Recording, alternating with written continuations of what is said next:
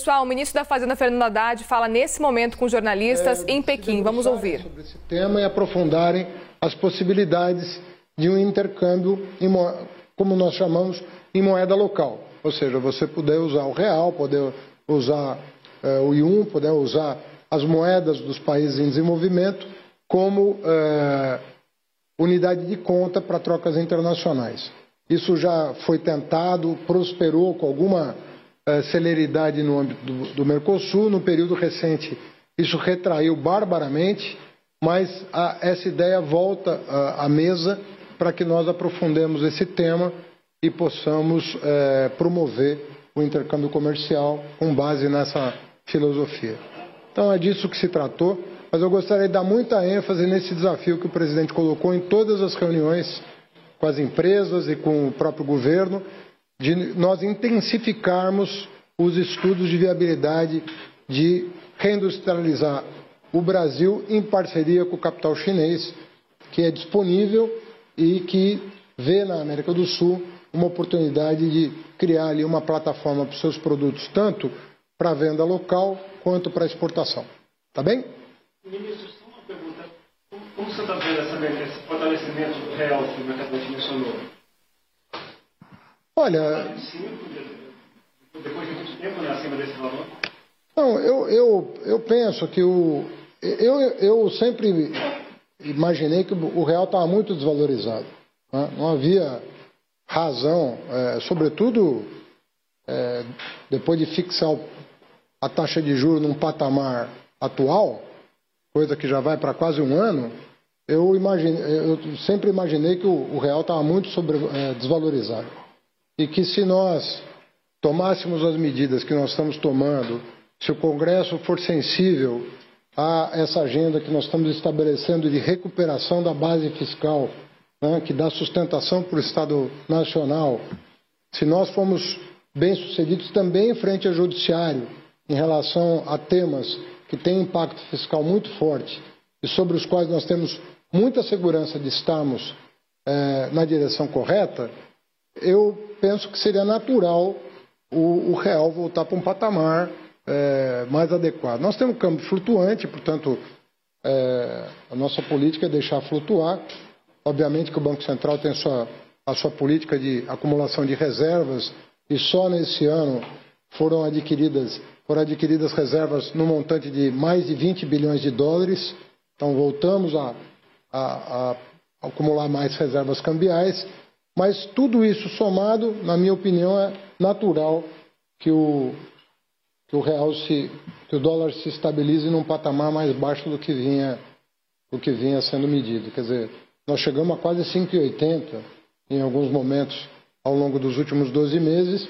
E isso certamente estava fora da realidade, na minha opinião. O Brasil é uma economia muito mais forte do que ela, próprio, ela própria se enxerga. A economia brasileira responde muito rapidamente a estímulos adequados. E se houver essa harmonia entre os poderes, né, legislativo, executivo e judiciário, e a, o que eu tenho insistido, a harmonização da política fiscal com a monetária. Não adianta nada eu, de um lado, fazer um trabalho e o Banco Central não, não acompanhar o movimento na direção de convergir para uma política sustentável de crescimento com baixa inflação. Distribuição de renda, sustentabilidade ambiental, que é o que todo mundo quer. Então, eu penso que esse, esse movimento está sendo compreendido. Se, ele, se nós tivermos êxito na sua implementação, e isso de, não depende só do executivo, mas eu penso que está bem endereçada a questão junto. Falávamos aqui com o presidente Pacheco durante toda a viagem né, sobre os prognósticos dele, sobre como essas medidas serão recebidas no Congresso, o clima para é, restabelecer a confiança, colocar a economia brasileira para andar. Eu penso que nós vamos ter boas notícias daqui para frente. Nós estamos fazendo nossa parte, é um esforço muito grande técnico que está sendo feito na área econômica, não só no Ministério da Fazenda, apoio da Casa Civil, do Planejamento, do MIDIC, do Ministério do Desenvolvimento, representado aqui pelo Márcio Elias Rosa. Eu penso que nós estamos fazendo um trabalho conjunto, remando todos na mesma direção. E queremos somar, agregar outras forças para completar esse ciclo. Eu tenho segurança de que se nós completarmos esse ciclo, nós vamos ter boas notícias na área econômica aí pela frente.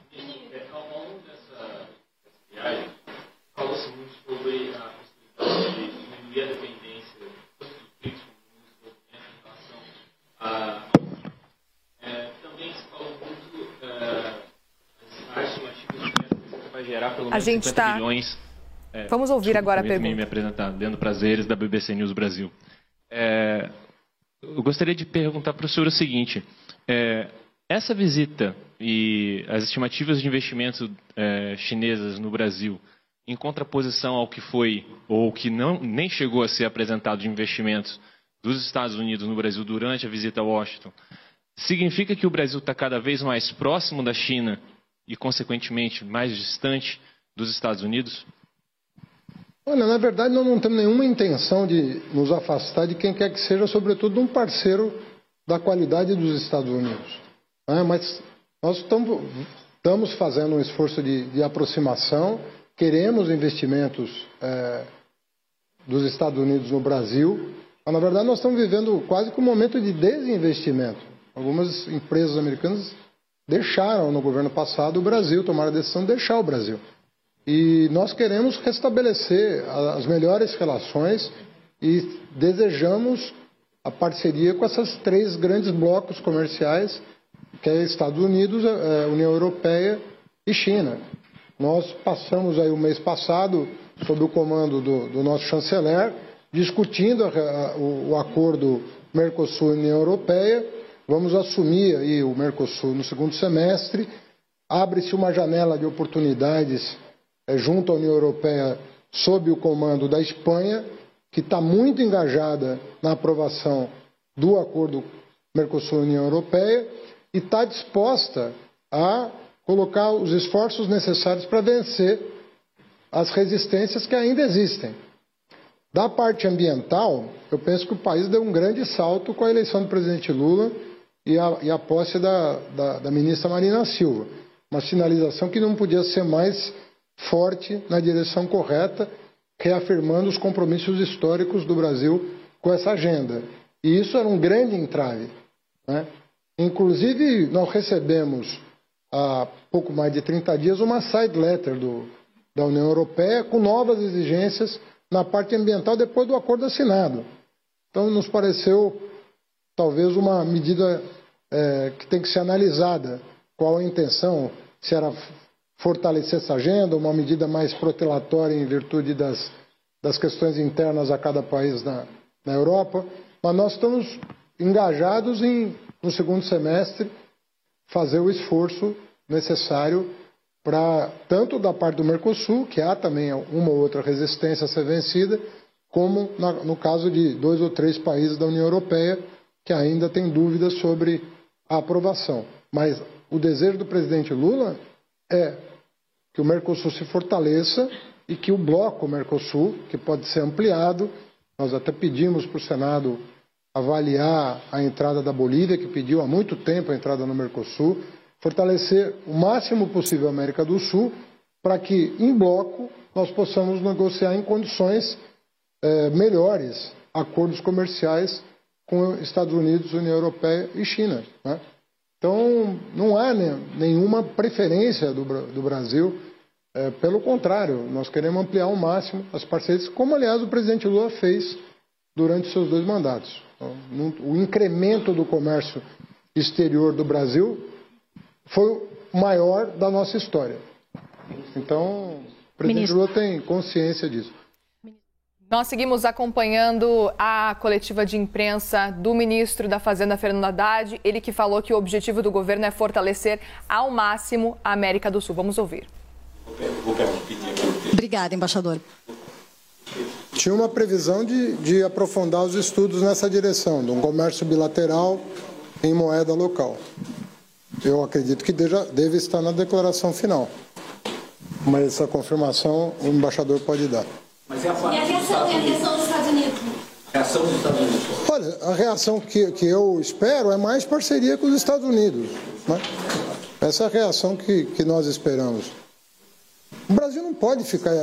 Nós temos que vencer a etapa anterior de isolamento do país. O país não pode estar isolado de ninguém, o país é grande demais para ficar escolhendo parceiro. O Brasil não, não tem tamanho para fazer parceria né, com esses grandes blocos e, e outros países é, em acordos bilaterais. Então não faz nenhum sentido você fazer a opção entre se aproximar de um para se afastar do outro.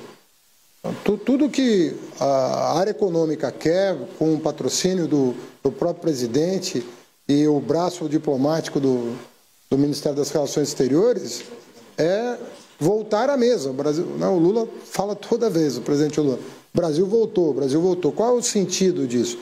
Voltou para o mundo, não é para um lado ou para outro. E a nossa intenção é aprofundar as parcerias. Nós vamos lançar vários projetos de PPPs, convidar o mundo a participar. Nós temos uma agenda importante na área do saneamento, por exemplo, que é a promessa de universalização em 10 anos. Isso vai exigir muito capital e nós sabemos que é, o Tesouro vai dar aval para as parcerias. Nós não temos empresa de saneamento, o governo federal não tem empresa de saneamento, mas nós vamos aportar o aval necessário para que as empresas privatizadas ou, ou públicas possam fazer uh, o compromisso de universalização com apoio federal, e isso para falar só de uma área, só de um setor. Mas tem todos os outros, ferrovia, rodovia, é muita coisa para nós caminharmos sozinhos. Vou, res...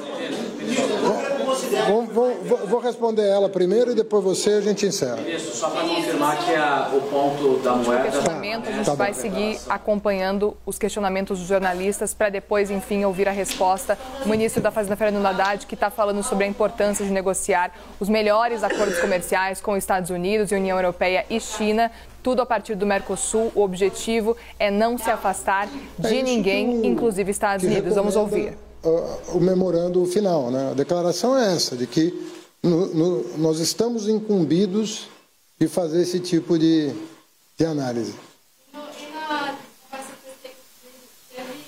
Com quem?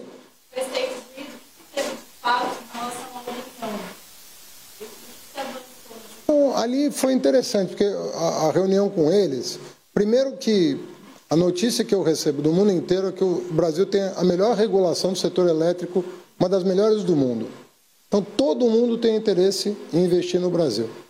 Obviamente que foram feitas considerações de ordem ambiental, respeito às reservas, aos traçados e tudo mais, mas todo mundo tem muito interesse em investir no setor elétrico brasileiro, tanto é que nunca faltou investidor para esse setor.